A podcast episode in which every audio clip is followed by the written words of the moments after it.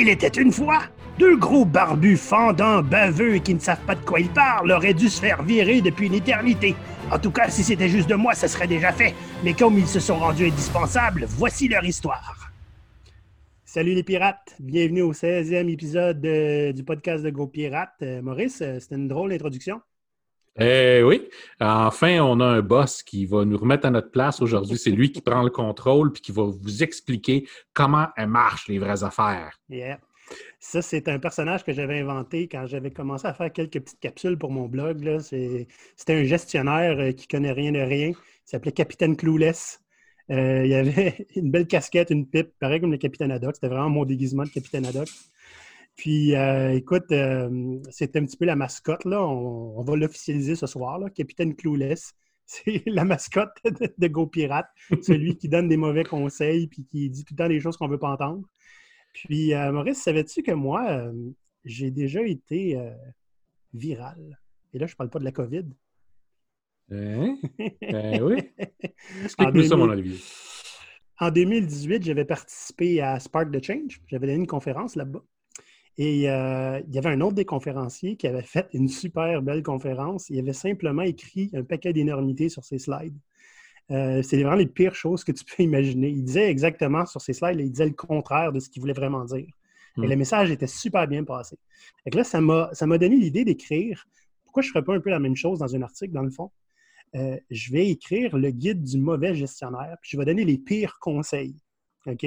Comment, comment être le pire des gestionnaires dans le monde entier. Et les gens vont comprendre que, bien évidemment, tu fais le contraire, puis ça va bien aller. tu comprends? fait que cet article-là a, fait, a été viral une couple de fois. Mm-hmm. Euh, avec raison, avec raison. Oui, quand même. Je le relis, je le relisais ce matin là, pour euh, cet épisode-ci. Puis euh, on se disait tout à l'heure que c'est encore super pertinent, spécialement pour les gens qui sont dans des milieux très traditionnels. tu sais, quand j'ai publié ça la première fois, il y avait une personne de mon réseau que tu connais également et qu'on nommera pas, qui, qui m'a dit Écoute, j'ai envoyé ça euh, dans l'univers à, quelques-uns de mes collègues. Ça a fait le tour de l'édifice, puis je connais l'édifice à bureau de plusieurs dizaines d'étages, OK? Mm-hmm. Et ça m'est revenu.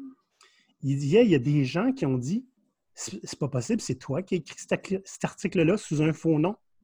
Parce qu'on on sait tous que tu parles de notre patron, là. Mais moi, j'ai écrit ça, J'ai juste écrit le pire article super exagéré, c'était dans l'absurde. Le plus triste dans toute cette histoire-là, c'est qu'il y a plein de gens qui ont reconnu leur patron. Comme, si, comme si je les avais espionnés sur leur milieu de travail.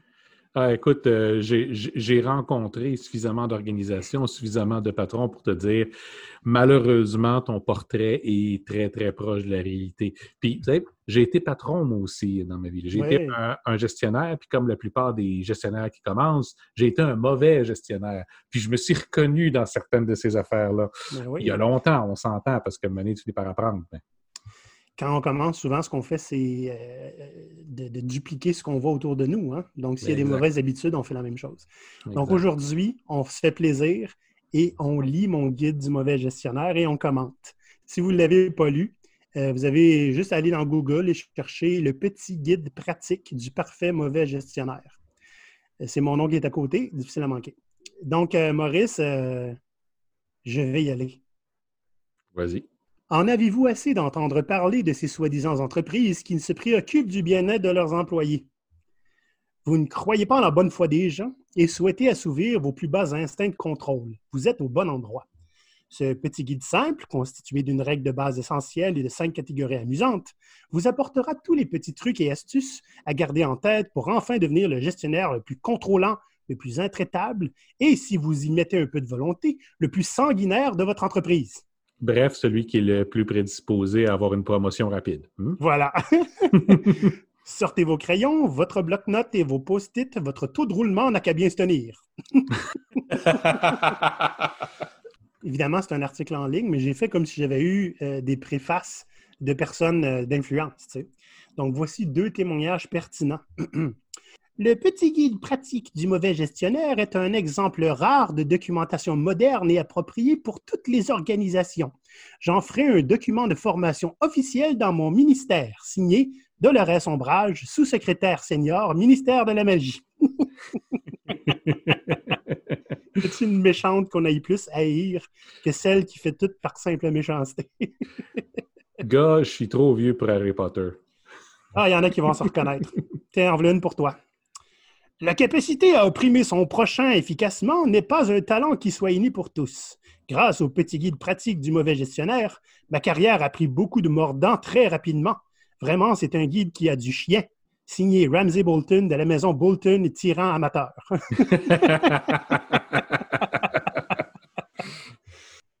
Pour terminer l'introduction, j'explique la règle fondamentale du mauvais gestionnaire.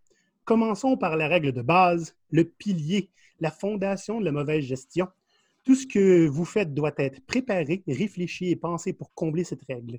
Si ce guide était un TED Talk, soyez certain que je répéterai cette phrase 182 fois afin que vous puissiez tous la retenir. C'est important en ce point. Quelle est cette règle, ce fondement, le pilier central de la gestion, la sauce secrète qui fait du burger un succès? Il s'agit de renforcer votre position d'autorité. Toutes les décisions que vous prenez, tout ce que vous dites, tout ce que vous communiquez, transpirez et dégagez doit servir à renforcer votre position d'autorité. Autrement, comment ferez-vous pour monter en grade et un jour trahir d'une façon ou d'une autre le président de votre organisation afin de prendre sa place? Brutus, lui, avait compris.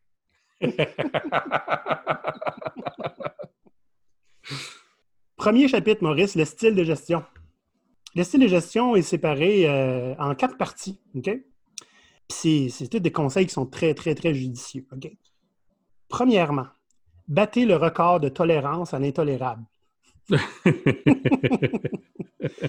Alors, ça va comme suit. Quelque chose ne fonctionne pas.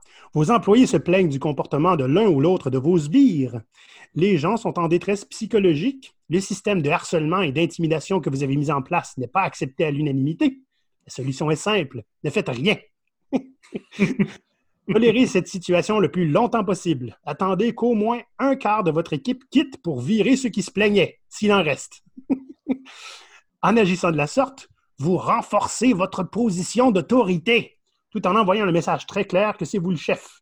Les situations difficiles, vous pourriez les régler, mais vous faites le choix de ne pas le faire. C'est la preuve que vous avez, vous avez sur la vie et l'avenir professionnel de vos employés dans cet ordre. Toi, Olivier, tu avais un bel exemple de ça. Hein? Euh, quelqu'un qui avait demandé à un patron si je suis témoin de, de, harcèlement ah, dans l'entreprise, qu'est-ce que tu vas faire? Dans, l'entreprise maternelle, euh, si vous avez vu ma capsule euh, de Piratise ta vie, qui s'appelle comme ça, il y avait effectivement quelqu'un qui était au courant qui avait eu du harcèlement. OK? c'était sexuel dans ce cas-là il est allé demander au propriétaire de l'entreprise, qui n'était pas québécois, et by the way, il avait ouvert l'entreprise au Québec parce qu'il savait que les, euh, syndicats étaient moins forts ici. Il l'a dit, ça. Euh, il a demandé au président si tu étais au courant qu'il y avait des histoires d'harcèlement sexuel, est-ce que tu interviendrais? Et le gars, devant toute la compagnie, a simplement dit non. Ça, c'est de laurier. Bon, au moins, il s'assume. Il s'assume entièrement, puis on savait pour qui on travaillait. Hein? que, tout le monde est parti, ça explique cela. Mais, euh, tu sais, il y a. Je ne me souviens pas qui m'a dit ça à un moment donné, mais ce qu'on ne fait pas parle plus que ce qu'on fait. Ouais. Hmm? Tu sais, quand tu as un employé là, qui est vraiment du trouble pour tous les autres, puis tu ne règles pas le problème, le message que tu envoies, c'est que tu te fous de tous les autres employés. Lui, ça passe. On voit ça euh, souvent dans les entreprises où les patrons ont des sbires. C'est sûr que les sbires ont toujours un, un, passe-droit. Un passe-droit. Oui. Deuxième chapitre du style de gestion du mauvais gestionnaire. Diviser pour mieux régner. Un classique. Si ça fonctionnait avec ce bon vieux Jules César, ça vaut pour vous aussi. Même Loki a répété cette formule dans The Avengers, mais bon, il avait sous-estimé le Hulk. si vous ne travaillez pas avec Hulk, ça va être simple vous devez renforcer votre position d'autorité en tournant les gens les uns contre les autres. Et comme la fin justifie les moyens, tous les moyens sont bons. Promesses, manipulations, mensonges, rumeurs. Cela vous permettra de faire d'une pierre deux coups avec la toxicité dans l'environnement de travail. Nous en reparlerons au prochain chapitre. As-tu déjà vu des exemples où des patrons montaient les gens contre les autres? Ben oui. Dire, si tu arrives comme nouveau patron, par exemple, dans une organisation qui est déjà forte, La seule unique façon que tu as pour réussir à la dominer, c'est de briser leur cohésion. Donc, justement, rumeurs euh, à l'interne ou à l'externe, euh, traitement de faveur pour certains. Donc, euh, tu sais, l'entreprise maternelle, mm-hmm. si tu viens de m'en faire sortir une live, là. C'est à l'époque où c'était pas très à mode encore d'avoir plusieurs écrans. Les écrans plats commençaient à sortir, là, vieux. Puis, à un moment donné, le patron a envoyé un courriel à tout le monde pour expliquer des nouvelles. Voici les nouvelles. Euh, moi, j'ai réagi immédiatement en disant Écoute, merci d'envoyer ça, ça fait du bien d'avoir des nouvelles, on ne sait pas trop ce qui se passe. Il sort de son bureau, il pointe le gars en, TI, OK, puis il dit Lui, donne-lui un nouvel écran. Puis il rentre dans son bureau. C'est quoi ça? Cinq, minutes après que j'aille répondu. C'est exactement ce qu'il venait de créer, genre du favoritisme immédiat. Mm. Troisième chapitre. Mettez des balises immuables. Il s'agit ici de renforcer votre position d'autorité, Maurice, en imposant un cadre de travail qui soit absolument inflexible, pas d'exception. J'entends par là que tous ont un titre et une description de tâches qui ont été pensés spécifiquement pour pouvoir les contrôler. Les gens ont été embauchés pour faire un travail, un seul, rien d'autre. Tout débordement à cette règle doit être sévèrement réprimandé. Rafraîchissant, non? Comme on dit, à chacun son métier, les vaches seront bien gardées. Nous verrons plus tard comment faire en sorte d'appliquer cette règle pour empêcher les gens de progresser dans leur carrière. Je sais, c'est excitant. Et là, euh, tu présentes ça comme une blague, mais c'est la réalité avec laquelle la vaste majeure partie des gens ont à vivre. Je suis engagé pour faire une affaire, fais-les puis exécute. Oui. Euh, j'ai déjà donné un exemple. J'avais un ami qui il voulait être Scrum Master comme moi à l'époque. Fait que je hum. l'ai coaché. Il a eu sa formation. Et il, y a eu trois postes de Scrum Master ouverts dans sa face. Ils ne l'ont même pas considéré. Ils ont dit c'est pas pour ça que tu as appliqué. Hey, on t'a formé pour, mais c'est pas pour ça que tu as appliqué. Il faudrait que, faudrait que tu t'en ailles puis que tu viennes réappliquer. ah, écoute, euh, j'ai, travaillé dans, une organisation où c'était régulier de dire aux gens écoute, tu es juste trop bon à faire ce que tu fais, on ne peut pas se permettre de te perdre. Eh oui, mais le gars, c'était, un des meilleurs développeurs qu'on avait.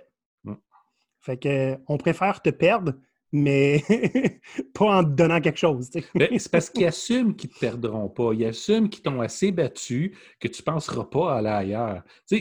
Le, truc, là, quand tu es vraiment un mauvais gestionnaire, c'est pas juste de, de, faire peur à tes gens, c'est des briser tellement qu'ils arrêtent de croire qu'une alternative est possible. La réalité, c'est ça. Là. Quand tu entends tes gens commencer à dire Ouais, c'est pas de même, ça marche la vie. Là. On n'est pas censé avoir du fun en travaillant. C'est pas censé être agréable. On n'est pas censé avoir ça. On est là pour travailler. On est là pour suivre les ordres. Ben, t'as gagné. Tes gens sont battus. Hein. Oui, oui. Puis c'est de la violence, pure et dure. Là. Ah Dernière partie du premier chapitre. Ne jouez pas les adaptables. Ne faites surtout pas la gaffe de commencer à vous adapter à vos employés. Ce sont à eux de se plier au règlement. Remarquez l'utilisation du verbe plier. Je n'invente pas cela. Voyez la définition dans le dictionnaire. Règlement, non masculin. Prescription de l'ordre de la pensée ou de l'action qui s'impose à quelqu'un dans un cas donné. Lorsqu'il n'existe pas de règlement en particulier pour leur situation, c'est simple. Inventez-en un nouveau renforcez votre position d'autorité en affirmant traiter chacun de la même façon, mais traitez-les de différentes façons en fonction de votre propre avancement, du moment qu'il plie. ça, Maurice, ça vient beaucoup de ma croyance personnelle, on s'entend. Euh, il y en a qui disent, il ben, faut traiter tout le monde égal. Hein? Mm. C'est-à-dire que peu importe le contexte, peu importe ce qu'ils vivent, la décision va être la même pour tous. Je ne crois pas beaucoup à ça. Ben, c'est parce qu'elle va toujours être la mauvaise. Ben, c'est ça. Et one size fits none. c'est pas plus juste comme ça. C'est juste plus épais. C'est ça. Moi, je suis beaucoup plus dans. Regarde, moi, l'équité pour moi, c'est de, de, porter autant de considération à tout le monde. La considération égale. C'est pas tout le monde qui a besoin de la même solution que l'autre. Exact. Euh, j'ai déjà eu un employé, moi, il, il vient me demander euh, deux jours de vacances. Je dis, ah ouais, tu t'en vas, euh, tu t'en vas avec ta famille à quelque part? Il dit, non, man, je déménage. Man, prends pas des vacances pour ça. prends deux jours de maladie, là. Il dit, ah ouais, ben ouais. Puis tout d'un coup, il y a un autre qui m'arrive puis qui me dit, euh, comment ça, lui, il a eu deux jours de maladie de plus? As-tu déménagé, toi? Non. Tu viendras voir, mais tu déménages. c'est ça, là.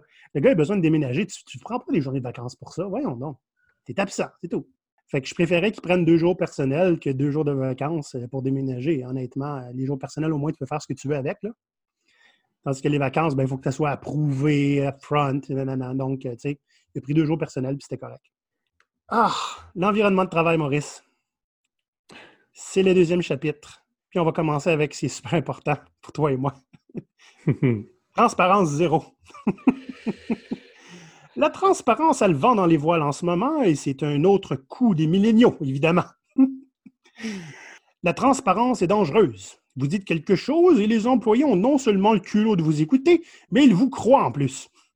Non, la transparence donne beaucoup trop d'opportunités aux employés de faire le travail pour des bonnes raisons, de comprendre la réalité de l'organisation. Et puis quoi encore? Connaître les informations nécessaires pour bien faire son travail ou comprendre son domaine d'affaires n'est pas un droit fondamental. Peur et confusion, hein? Peur et confusion. Pour contrôler les gens, s'ils ne savent pas ce qui se passe, ils ne savent pas qu'est-ce qu'ils ont à faire, puis ils savent que les conséquences vont être graves s'ils ne font pas la bonne chose, vous les contrôlez. Il n'y a rien de productif qui va se faire là, mais le résultat est là. Ben, mm. je veux dire, pas le résultat positif, le résultat de contrôle. Renforcez votre position d'autorité en étant le moins transparent possible, en les gardant dans l'obscurité complète. Ils auront besoin de vous pour les guider. Et nous savons tous que guider veut dire contrôler. Un phare dans la tempête. Deuxième partie du deuxième chapitre, jongler avec les valeurs de l'organisation. Le plus incroyable avec les valeurs d'entreprise est que les employés sont entièrement satisfaits d'avoir une liste de mots imprimés sur un mur. Donc, assurez-vous que vos valeurs soient des mots aux définitions très vagues, pouvant être interprétés de multiples façons. Exigez que tous les employés connaissent les valeurs par cœur et renforcez votre position d'autorité en y faisant référence seulement lorsque vous êtes en pleine session de manipulation de vos employés. Voici, pour vous aider, un trio de valeurs de base tout à fait passe-partout. Innovation, transparence, et collaboration. Il fonctionne à merveille à condition que vous ne laissiez aucune place à l'initiative, que vous monopolisiez toute l'information de votre département et que vous décidiez avec qui, quand et comment et pourquoi les gens collaborent de force. J'en ai un autre trio pour toi. Puis le pire, ce qui est le plus désolant, c'est c'est la réponse qu'un gestionnaire m'a dit à un moment donné où on voulait établir des valeurs. Lui, les trois valeurs auxquelles il croyait, donc les trois valeurs qu'elle allaient adoptées par son département, c'était discipline, imputabilité et loyauté. On veut que les gens soient assez disciplinés pour faire ce qui est demandé d'eux autres, qu'ils soient imputables de tout ce qu'on leur demande, peu importe qu'est-ce que c'est, puis qu'ils soient loyaux surtout. Donc, pas commencer à se plaindre, pas essayer de, couper les coins ronds, pas partir, puis pas à, commettre le crime de parler contre le gestionnaire ou l'entreprise. L'entreprise, c'est comme second. Oui. Troisième partie. Soyez excité par la toxicité. Ce qui est bien avec la toxicité de l'entreprise, c'est qu'on n'a pas besoin d'investir dans un costume hazmat pour y survivre. On n'a qu'à déverser nos propres produits toxiques dans l'environnement de travail. L'important, c'est de contribuer. Tant que vous contribuez, vous serez sauf. Renforcez votre position d'autorité en encourageant la compétition entre collègues, en partant des rumeurs, en riant de blagues sexistes, en parlant dans le dos des gens. Surtout, rencontrez régulièrement d'autres gestionnaires et riez ensemble de vos employés et de ce qu'ils endurent. Le summum, c'est quand un employé qui est absolument indispensable dit et fait des choses épouvantables.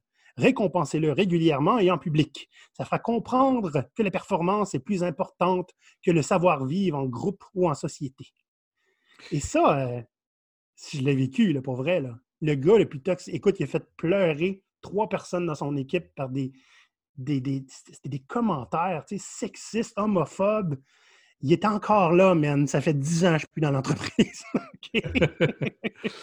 Moi, ce que j'ai vu souvent aussi, c'est euh, des rencontres euh, one-on-one, un à un. Tu viens dans, le bureau, puis c'est juste pour poser une coupe de questions comme ça. Fait que, premièrement, ça commence par bon, là, ce qu'on va se dire ici, ça ne sort pas du bureau, OK? Oui, oui, oui. OK, premièrement.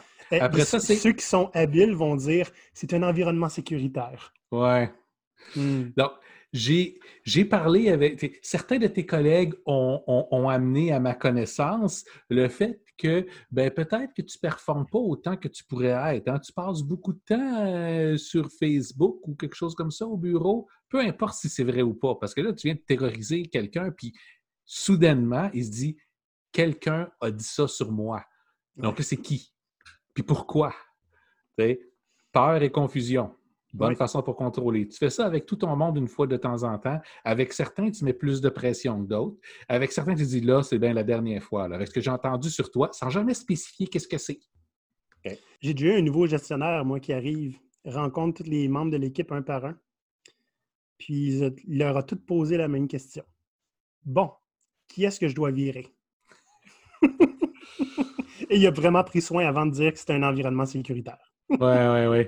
Donc, euh, j'ai vu aussi une variante de ça, des, euh, les gestionnaires qui sont, qui sont les plus communicatifs, qui, sont, qui sont du côté, il y a des employés qui vont dire, là, je mets les cartes sur table avec toi, là, puis je veux que tu sois discret avec ça. Je dois mettre trois personnes dehors dans le département. À ton avis, qui c'est que ça devrait être? Hmm. C'est pas la même game. C'est pas la même chose, non? Puis c'est sauvage, là, parce que ça peut être toi. Oui. Quatrième partie du deuxième chapitre. La peur s'est alliée. La peur restera votre meilleur allié. Assurez-vous que les contrats soient les plus restreignants possibles pour que les gens aient peur de quitter. Vous voulez être la personne qui décide des départs de tout le monde, bien évidemment. Gâtez-vous et renforcez votre position d'autorité en installant la gamme complète de la peur au bureau. Pas de droit à l'erreur, pas de droit de retard, pas de droit d'absence. Allez plus loin, amenez-les à se dépasser en laissant planer qu'il y a deux ou trois employés de trop, mais en répétant que vous êtes une famille. On s'en fout si elle est dysfonctionnelle, personne n'appellera la direction de la protection de la jeunesse. vous vous sentez coquin un matin? Laissez croire que vous songez installer un logiciel permettant de lire les discussions en ligne des employés. Ce sera très drôle, spécialement si vous l'avez déjà fait. Et dans la situation qu'on vit actuelle, euh, vous pouvez assumer que c'est sur votre poste de travail déjà. Yeah. Tu sais, je t'ai peut-être déjà parlé de l'entreprise maternelle, Maurice. Mm-hmm. Ils ont tout fait, ce, monde-là, je te jure. Mais ça, c'est une vraie histoire. Le, gestionnaire avait un livre quelque part sur son bureau, là, ça s'appelait, ça ressemblait à comment manipuler vos employés. Puis, euh, sais, un moment donné, je, vois son livre qui avait avancé un petit peu un matin. Puis, tout d'un coup, il nous rencontre pour nous dire qu'on est une famille et pour nous dire qu'il y a deux employés de trop. C'est tout. Il s'en retourne à son bureau, puis euh, il nous laisse nous forcer plus pour ne pas être celui qui est de trop. il n'a jamais viré personne. je veux dire, quitte à être un mauvais boss, puis quitte à être terrible, euh, soyez bon en l'étant, OK? Soyez un vrai vilain, Pas de pacotille, L'équipe et les procédés du mauvais gestionnaire. Première partie. Imposer tous les processus. Ah, mon préféré. C'est vous le patron et donc à vous d'imposer la façon de travailler. Que vous soyez un expert ou non, importe peu. Et comme ce n'est pas vous qui exécutez le travail, vous avez plus de temps pour vous trouver des manières plus efficaces de contrôler votre main-d'œuvre. Le plus efficace est d'implémenter, et par là on entend imposer, un processus absolument impossible à appliquer à toutes vos équipes. Assurez-vous qu'il soit tout à fait flexible et qu'il ne prenne en aucun compte des besoins de vos employés. Et surtout, renforcez votre position d'autorité en vous assurant que vos serviteurs comprennent que le plus important est de suivre le processus, pas de livrer un produit ou un service. Autrement, il pourrait apporter de la valeur, ce qui nuirait à votre image de gestionnaire contrôlant. Ça, Maurice, ça vient de, cette époque où j'étais Scrum Master, je venais de te rencontrer. Et j'avais ce gestionnaire qui était du côté client, qui insistait dur comme fer. On a 16 équipes, on a un processus, tout le monde suit le processus. Le processus, c'était one size fits none. Il n'y avait mm-hmm. aucune équipe qui trouvait son compte dans ce processus-là. Puis je te garantis, il avait tout bâtardisé en cachette dans leur côté. Mais si, mais si on voulait mettre en évidence qu'on a amélioré notre processus pour peut-être inspirer une autre équipe, on se faisait sauvagement ramener à l'ordre. Suis pas le processus. Mais là, je fais, tu sais, pourquoi c'est si important de ça pour toi de suivre le processus? On livre pas, on essaie de s'améliorer. Mais si vous suiviez le processus comme il faut, vous livreriez. Vous, livreriez. Fait que ce que toi, tu m'avais dit de lui répondre, Maurice, c'était il était en train de me dire que Si on suit pas le si on suit le processus, on livrerait. Mais là, on ne livre pas. Fait que tu me dis qu'il faut détruire le processus. c'est ça que tu m'avais dit de lui dire. Puis tu m'avais dit aussi, ben, si tu avais le choix entre livrer ou suivre le processus, tu prendrais quoi? Et je lui ai demandé, le gars, il dit suivez le processus. Bon, parfait. Fait qu'on va livrera quand on livrera. c'est son argent, hein? C'est ça. Euh. Ben, il s'est fait virer aussi après, après que je sois parti. Deuxième partie. Faites en sorte de tout savoir en tout temps. Ce n'est pas pour rien qu'on impose les processus. C'est afin de pouvoir tout savoir en tout temps, afin de pouvoir réprimander de façon ponctuelle. En sachant tout en tout temps, vous pourrez vous approprier tout ce que vos sujets par miracle feront de bien, parfois même avant qu'ils ne le sachent. Vous voulez tout savoir plus vite encore? Renforcez votre position d'autorité en accordant des bonus à un ou deux délateurs qui vous rapporteront les faits. Et lorsque ça fonctionnera à merveille, vous pourrez dire que c'est votre idée. Je l'ai vécu pour vrai? Fait qu'une une équipe de délation, les, les, nouveaux aiment ça. ils veulent tout de suite avoir les bonnes faveurs du patron. Euh, je l'ai vécu aussi. Euh, on, parlait en mentionnant de certains des, délateurs comme ça. Si tu as le malheur d'avoir des flatulences à côté, le patron trouve que ça sent mauvais.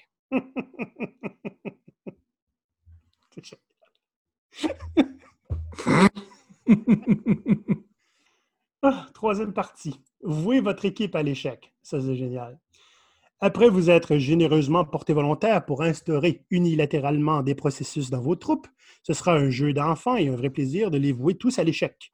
Comme les processus sont optimisés pour votre contrôle et non pour faciliter leur travail, personne ne pourra s'en sortir convenablement et tous se planteront majestueusement. À vous de jouer et de les réprimander à volonté, ce qui représente, vous en conviendrez, un excellent moyen de renforcer votre position d'autorité. Et pour rendre le tout plus comique, n'oubliez surtout pas d'exiger des rapports le plus souvent possible et de vous en prendre publiquement au pauvre messager qui présentera le dit rapport. Ça, c'est la question que je pose souvent. pourquoi est-ce que ton système est optimisé? Parce que ce que je te racontais juste avant, c'était ça. Les systèmes étaient optimisés pour suivre le processus. Ben, le processus était suivi en théorie. Mais si le système avait été, il avait été optimisé pour qu'on livre du travail, on aurait livré. Tu comprends? Fait que des fois, ce que le boss veut, puis ce que le boss veut avoir, c'est pas compatible. Non, mais c'est pour ça qu'on amène dans les discussions avec nos clients, parler valeur en premier. C'est quoi l'intention qui est derrière plutôt que de dire quoi faire? Parce que quand on dit quoi faire, on a tendance à jamais dire la bonne chose. C'est ce qu'on demande et pas ce qu'on a besoin. Ça a une marge. Fait que, tu sais, souvent, euh, le problème est dans le comment. Puis, si c'est clair ce que tu veux, tu t'en fous du comment. Donc, euh, en te mêlant du comment comme gestionnaire, souvent, tu vas vouer ton équipe à l'échec. C'est malheureux, mais c'est ça. Et plus tu essaies de contrôler, plus ça arrive. Ouais. Quatrième partie du troisième chapitre. Rendez votre équipe imputable maintenant qu'ils sont certains d'échouer. Si vous voulez avoir un peu plus de choses à raconter dans vos meet-up de décideurs en entreprise, vous pouvez imposer les processus et rendre vos équipes imputables. Tordant. Ils doivent suivre votre processus et c'est leur faute lorsqu'ils échouent. Vous pourrez mettre ces histoires comme réalisation sur votre profil LinkedIn.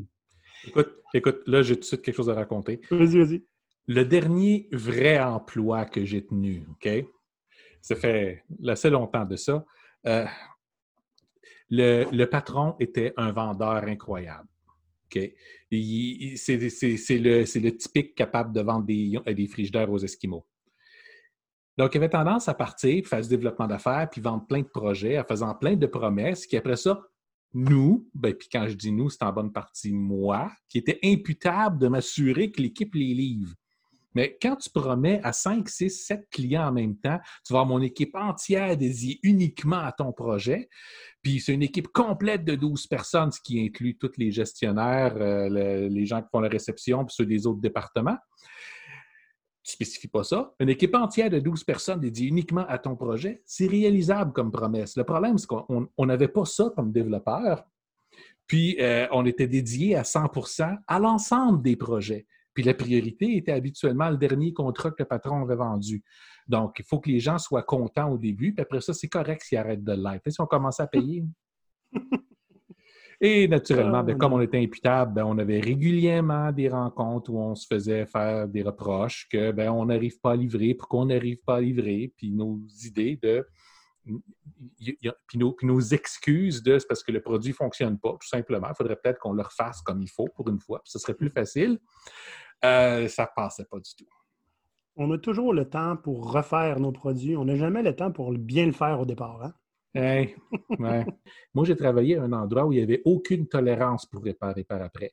Ce n'est pas parce qu'on se faisait demander énormément de travail avec des échéanciers extrêmement courts, dont tous les développeurs couraient puis programmaient autant qu'ils étaient capables, mm-hmm. juste pour sortir euh, les différentes fonctionnalités. À chaque fois qu'il y avait des, erreurs, euh, donc des bugs, le patron arrivait fâché. il disait Là, je ne vous paye pas pour écrire des bugs. OK? Codez correctement. C'est pas comme si c'était compliqué, là. Mais pourquoi il ne le faisait pas, lui? Ah, c'est un patron d'entreprise, c'est pas un développeur. Ah, OK. c'est la même personne, euh, à chaque fois qu'on demandait, ben, il voulait utiliser des nouvelles technologies émergentes. On n'avait pas les gens pour. On disait, ben, il faudrait peut-être les former, de, notre équipe, ou trouver quelqu'un qui a cette euh, compétence-là. Il disait, non, non, non, non, non. Moi, j'embauche des gens compétents c'est leur responsabilité propre sur leur temps dans une entreprise où le, temps supplémentaire non payé était de mise, de trouver le temps pour se maintenir à jour sur toutes les, sur toutes les connaissances qu'ils devraient avoir. Maintenant, si j'exige des nouvelles compétences, j'exige qu'ils soient capables de les mettre en application maintenant. il devait travailler des consultants, il y aurait moins de misère. Peut-être, mais il ne croyait pas à ça, ça coûtait trop cher des consultants. Ah, ne peut pas contrôler aussi bien qu'il veut. Hmm. Moi, très, très tôt dans ma carrière, j'ai travaillé pour une petite agence qui a changé de nom trois fois depuis. Puis, euh, un de nos clients, c'était euh, la productrice euh, d'une émission de télévision. Et à chaque semaine, on devait fournir un jeu en flash. Ça te donne à quelle époque, OK? Hmm. en lien avec l'émission de télévision, moi, je, faisais l'intégration web autour du jeu. Le, le, patron discutait avec la productrice, lui promettait un jeu qui n'a pas d'allure. Puis c'était à nous autres de nous arranger pour les livrer. On réussissait pas, là. On avait juste un intégrateur Flash qui travaillait 12 heures par jour. Et euh, pendant deux mois de suite, on a eu deux chargés de projet par mois. Il y a quatre chargés de projet qui sont passés en deux mois qui ont juste perdu leur tête euh, un après l'autre. C'est évidemment ces chargés de projet qui fait tard, parce que le, patron promettait quelque chose. Euh, cinquième partie du troisième chapitre. Initiative, finitiative. des employés qui prennent des initiatives sont des menaces. D'abord, c'est votre job à vous, pas à eux. Ensuite, ils sont un risque. Ils pourraient songer à améliorer les choses, ce qui est un affront à votre position d'autorité. Donc, vous devez trouver un moyen de tourner cela à votre avantage. Deux options s'offrent à vous lorsqu'un de vos exécutants se dessine une cible dans le dos en prenant une initiative. Si l'initiative fonctionne, c'est vous qui aurez dû avoir l'idée. Appropriez-vous l'initiative, mettez-la en place sans inclure l'auteur et sanctionnez-le pour en faire un exemple. Si l'initiative ne fonctionne pas, c'est parce que l'initiative n'était pas de vous. Sanctionnez l'auteur et faites-en un exemple. J'ai ah. travaillé à un endroit où euh, il y avait des, producteurs qui étaient des, gestionnaires de projets un peu. Puis ils avaient toujours un assistant avec eux. La pire position, c'était celle d'assistant. Il fallait passer par là pour devenir producteur. L'idée est que c'était un genre d'environnement où euh, il y avait des promotions extrêmement rapides. Donc, ce que tu fais quand tu es nommé producteur sur un, sur un projet qui a déjà été commencé par quelqu'un d'autre, tu fais tout arrêter, tu le repars dans une autre direction avec des idées incroyables parce que le projet ne fonctionnait pas comme il faut. Hmm. Tout le monde te félicite, tout le monde t'adore. Bang, tu es promu au poste au-dessus. Donc, ton assistant prend ta position, mais il est maintenant responsable d'exécuter le plan virtuellement impossible que tu as mis en place. Puis toi, ta responsabilité, c'est d'y taper sa tête s'il n'arrive pas à le faire, parce que ton plan, il était incroyable. On en a vu beaucoup des assistants comme ça qui allaient juste se faire mettre à la porte euh, après quelques semaines, quelques mois, juste parce qu'ils n'arrivaient pas à exécuter le bon plan de leur patron. Ça fait pitié. Donc, l'idée est là. Hein, il faut que ton plan soit suffisamment grandiose, avec suffisamment de promesses pour être promu avant d'avoir à le mettre à exécution. Quatrième section, la motivation pour un mauvais gestionnaire. Section 1. Ne jurer que par la théorie X. Tu connais ça, Maurice? Oui, je connais ça. Malheureusement, je connais ça. On va en faire une petite définition. Nul besoin de m'étendre sur le sujet, puisqu'écrire ce guide est un travail, je vais en faire le moins possible et copier ce qui est écrit sur Wikipédia. À la différence que ce que Wikipédia appelle des présuppositions, nous appellerons des faits. Alors voici les faits de la théorie X. Et sans blague, c'est vraiment sur Wikipédia, c'est, tout est là. Naturellement, l'être humain moyen n'aime pas le travail et l'évitera s'il le peut. Du fait de leur aversion à l'égard du travail, la plupart des gens doivent être contrôlés, voire menacés, afin qu'ils travaillent suffisamment dur. Ainsi, les travailleurs ne fournissent l'effort attendu que sous la contrainte ou contre une récompense, le salaire. L'humain moyen préfère être dirigé, il n'aime pas les responsabilités, il désire la sécurité par-dessus tout, et il ne déploie vraiment son intelligence que pour contourner les règlements.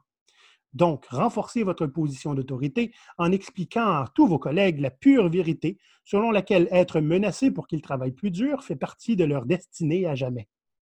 Tu sais, ça, c'est une notion qui est sous-jacente au Taylorism. Oui. La façon dont toutes les entreprises sont gérées aujourd'hui, c'est vraiment là, c'est au cœur de ça, c'est bâti là-dessus. En opposition, on a évidemment la théorie Y là, qui raconte euh, que c'est plus intrinsèque que ça, etc. On va en faire un épisode éventuellement. Ah oh oui, ah oui, il faut. Deuxième section du chapitre 4. Débarrassez-vous des motivés. Il existe dans toute organisation des pommes pourries qui font preuve de motivation intrinsèque et tentent de corrompre leurs collègues. Comme nous avons pu le voir dans la théorie X, toute motivation autre que par la récompense ou la peur n'est pas naturelle. Profitez de cette hérésie. Profitez de cette hérésie pour renforcer votre position d'autorité en enrayant ces dérangés au sang impur de votre département, en retournant leurs âmes contre eux. Les prédicateurs de la motivation intrinsèque ne cessent de répéter des suppositions profanatoires s'approchant des théories conspirationnistes de la Terre ronde. Selon eux, la motivation sera un amalgame d'autonomie, de maîtrise et de sens. Donc, attaquez-vous directement au cœur du problème en, éliminant l'autonomie des employés, en refusant toute demande de formation et en leur répétant qui mieux mieux que leur travail ne sert qu'à remplir les comptes en banque des propriétaires et investisseurs et à rien d'autre. c'est sauvage, celle-là. C'est sauvage. Mais encore une fois, c'est proche de ce qu'on voit en entreprise. C'est tellement désolant. Si dans nos auditeurs, il y a des gens qui pensent qu'on exagère constamment, comptez-vous chanceux. OK? Je suis certain qu'il y en a beaucoup qui seraient capables de pouvoir vous dire à quel point c'est exactement leur quotidien. C'est comme ça qu'ils le perçoivent, du moins. Exact, exact. Troisième et dernière partie du chapitre 4 sur la motivation. Faites aller la carotte et le bâton. Récompense pour tous ceux qui travaillent plus de 60 heures, punition pour tous ceux qui sont en retard, prennent des pauses, demandent des congés, sont malades ou ont une famille. Si vous vous sentez d'aplomb pour créer un nouveau mouvement dans votre organisation, vous pouvez renforcer votre position d'autorité en prenant ce paragraphe au pied de la lettre. Ne leur donnez que des carottes en récompense et battez-les à coups de bâton s'ils travaillent moins que les 75 heures par semaine nécessaires à l'obtention d'une possible et hypothétique considération pour un ajustement de salaire annuel. Et rappelez-vous qu'un ajustement de salaire peut se faire à la baisse. Ça, c'est une des choses. Là, tu préconises de donner des carottes. Euh, j'ai vu bien des endroits où ils vont se limiter à faire des promesses de carottes. Ah, Encore une fois, j'ai vu, un, vu un gestionnaire, par exemple, qui promettait des bonus si on réussissait à atteindre les objectifs qu'il nous mettait. Mais comme outil de motivation, il m'a expliqué, parce que j'étais gestionnaire à ce moment-là, que les, que les objectifs sont toujours un petit peu plus loin que ce qui est possible pour l'employé. Parce que comme ça, il va essayer de se dépasser constamment. Fait que là, le truc, c'est que s'il s'approche un petit peu trop, tu peux les bouger un tout petit peu, puis prétendre que c'était une mauvaise compréhension. Ah, bien sûr. on disait la même chose, mais on n'a pas compris la même chose. Alors, euh, on va parler maintenant, euh, dernier chapitre, Maurice, la carrière des employés. Hein? Première section. Carrière, c'est quoi ça, ces affaires-là? Là? tu ne l'as pas engagé pour une carrière, tu l'as engagé pour faire un job. Euh, encore une hérésie. Mm-hmm. Ne vous contentez que d'entendre. Vous êtes un gestionnaire, donc il est inévitable que vos employés insisteront pour vous faire perdre votre temps avec des fadaises comme leurs aspirations, la croissance professionnelle, le développement de carrière, les opportunités d'avancement. Ils en ont du culot quand même. Hein? S'il voulait de l'avancement, il n'avait qu'à être patron. Donc, une fois que votre tête-à-tête annuel avec eux tire à sa fin, que votre cerveau s'active à nouveau, quoi qu'il arrive, vos premiers mots doivent être J'entends ce que tu dis. Le reste importe peu. vous avez entendu, rien ne vous oblige à traiter l'information ni à vous en souvenir. Évidemment, ils viendront probablement vous déranger dans votre important travail quelques mois plus tard pour vous demander des nouvelles. À ce moment, vous dites C'est sur le dessus de la pile. Renforcez votre position d'autorité en étirant le tout le plus longtemps possible avec la possibilité de peut-être éventuellement imaginer qu'ils auront une promotion. Leur débordement d'espoir récurrent assurera un meilleur rendement à long terme. Euh, y a-t-il vraiment de quoi ajouter? non, je pense pas qu'il y ait grand-chose à ajouter là-dessus. Hein. Deuxième section sur la carrière. Enchaînez vos employés à leur chaise. Si votre employé devient de plus en plus insistant, il se met à pleurer dans votre bureau, c'est le moment de lui annoncer la décision que vous avez déjà prise dès son embauche. Nous avons considéré votre demande, mais vous rapporterez plus à l'entreprise et à moi en restant à votre poste actuel. Et pour un effet plus dramatique, n'hésitez pas à ajouter C'était une décision d'affaires. Et voilà Pas de sa faute, c'était une décision d'affaires. Ben voilà. Rien qu'on peut faire à ça. Même si c'est lui qui est le patron, même si c'est lui qui est la personne en train de décider, il n'y a rien qu'on peut Ses mains sont liées, là. Comme si cela ne renforçait pas assez votre position d'autorité, vous pouvez même, après cette annonce, me prendre au pied de la lettre et réellement les enchaîner à leur chaise. Les chaînes et les couches pour adultes sont un excellent moyen d'investir dans vos ressources. à ce propos-là, j'ai travaillé dans le domaine du jeu vidéo, ça fait longtemps. Euh, et euh, on entend plein d'histoires d'horreur là-bas. Hein. Donc, il y a des périodes de crunch qui sont des périodes avant la sortie d'un jeu où, pour que tout le monde fasse preuve d'esprit d'équipe, puis que le jeu sorte malgré un paquet de demandes de refonte de ci, de ça, puis que ça sorte à la date qui a été annoncée deux ou trois ans avant, les gens doivent commencer à travailler, faire beaucoup, de, beaucoup, beaucoup, beaucoup de temps supplémentaire. On entend des histoires d'horreur où les gens vont des fois jusqu'à 100 heures par semaine. Ah Naturellement, ce sont tous des gens qui sont payés à l'année et non pas à l'heure. Donc, c'est du travail supplémentaire qui n'est pas payé. Ben, j'ai entendu un patron euh, expliquer à son équipe que ben, lui, il tenait vraiment beaucoup aux autres, puis il fallait qu'il les compense d'une façon ou, d'une autre. Pour leur faire une faveur, il a pris une entente avec euh, le gymnase d'à côté pour que les employés puissent aller prendre leur douche là-bas. Oh, c'est fin. Hein? Donc, comme ça, tu peux dormir en dessous de ton bureau. Tu vas prendre ta douche là-bas euh, le matin. Puis, bon, régulièrement, je pense que c'était trois jours semaine, ils fournissaient les bagels pour déjeuner. Oh. Ah, c'est pas fin. Grand, cœur. On parle, les gens travaillaient sept jours semaine. Eh. ben, c'est quand même le fun d'avoir une douche dans ce temps-là. oui.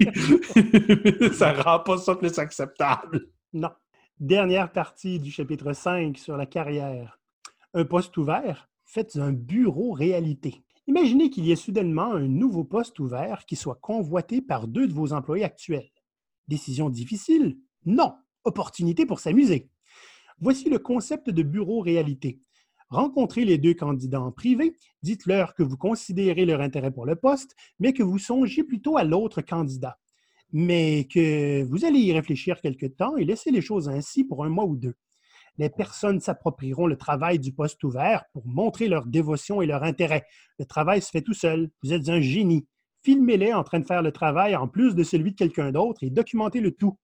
Donnez-leur des défis, des problèmes impossibles à régler, regardez-les se battre comme des diables dans l'eau bénite pour être choisis. Si la situation ne peut plus perdurer, que le poste doit être comblé absolument, renforcez votre position d'autorité en embauchant quelqu'un de l'extérieur qui deviendra votre sbire. Ça devrait remettre vos employés à leur place, sur leur chaise, là où ils devraient être. Ça leur apprendra à avoir des aspirations.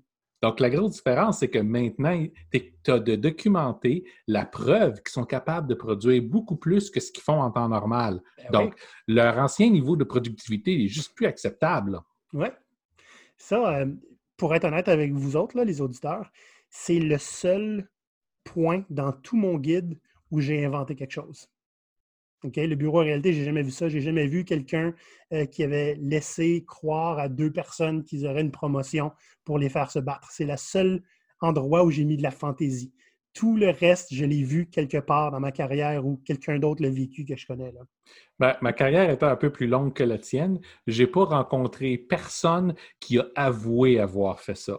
Ah, Mais on est capable de voir les résultats. hein? Oui, on les imagine en tout cas. Non, non, non, non, non. Je te dis, des fois, tu commences à remarquer quand il y a un poste qui est ouvert où les gens qui s'entendaient bien avant deviennent hyper agressifs les uns en- en- envers les autres, hyper coupe-gorge. Oui, OK, OK, oui. Je comprends ce que tu veux dire. C'est ça. Mhm. Ouais, ben, je l'ai inventé, mais je me suis quand même inspiré de ce que j'imaginais qui serait probablement la pire situation. Mhm. C'est ça. C'est tout, Maurice. C'est ça mon petit guide du mauvais gestionnaire. Ben, pendant que j'ai l'audience là, là, qui nous écoute, Mhm. Olivier, quand il a publié euh, son guide, m'a fait la promesse qu'elle allait euh, l'é- l'étendre un petit peu, puis qu'on allait pouvoir faire un livre avec ça. Ouais. Mais ça traîne depuis ce temps-là. Fait que là, écoutez bien. Là, je demanderais à tous nos auditeurs de commencer à agacer Olivier avec ça. C'est-à-dire, écrivez-nous. Peu importe si vous voyez ça sous forme de vidéo, allez dans les commentaires. Si c'est sous forme de podcast, allez nous voir soit sur Facebook, soit sur LinkedIn, soit sur notre site. Laissez-nous des messages écrits, des messages vocaux. Agacez Olivier directement. Si vous êtes assez, il n'y aura juste pas le choix de finir de l'écrire. Merci, Maurice. Je te revaudrai ça. c'est à ça que ça sert, les amis. T'en as combien de livres de commencer, toi, Maurice? Oui. Ah, on va vous laisser là-dessus, les pirates. Je pense qu'on est fatigués tous les deux, bien qu'il Mhm. soit en plein milieu de l'après-midi. Si vous avez aimé euh, cet épisode, sachez qu'on va euh, faire des mini-capsules euh, de chacune des parties de ce guide-là pour que vous puissiez les partager parce qu'en 5 minutes, ça se fait mieux qu'en 25 minutes. Et ça va être disponible sur YouTube, sur notre canal qui s'appelle Go Pirate, pour être original. Euh, venez nous parler, venez nous donner vos commentaires sur euh, LinkedIn. Si vous avez des questions, vous pouvez aller sur notre site gopirate.com. On a un joli petit bouton à droite sur lequel, avec lequel vous pouvez enregistrer vos questions et nous les envoyer vocalement. Et ça va nous faire plaisir d'y répondre dans un prochain épisode de podcast. Autre chose, Maurice? Non, c'est tout ça, Olivier. Donc, bonsoir les pirates et à la prochaine. Bye bye tout le monde.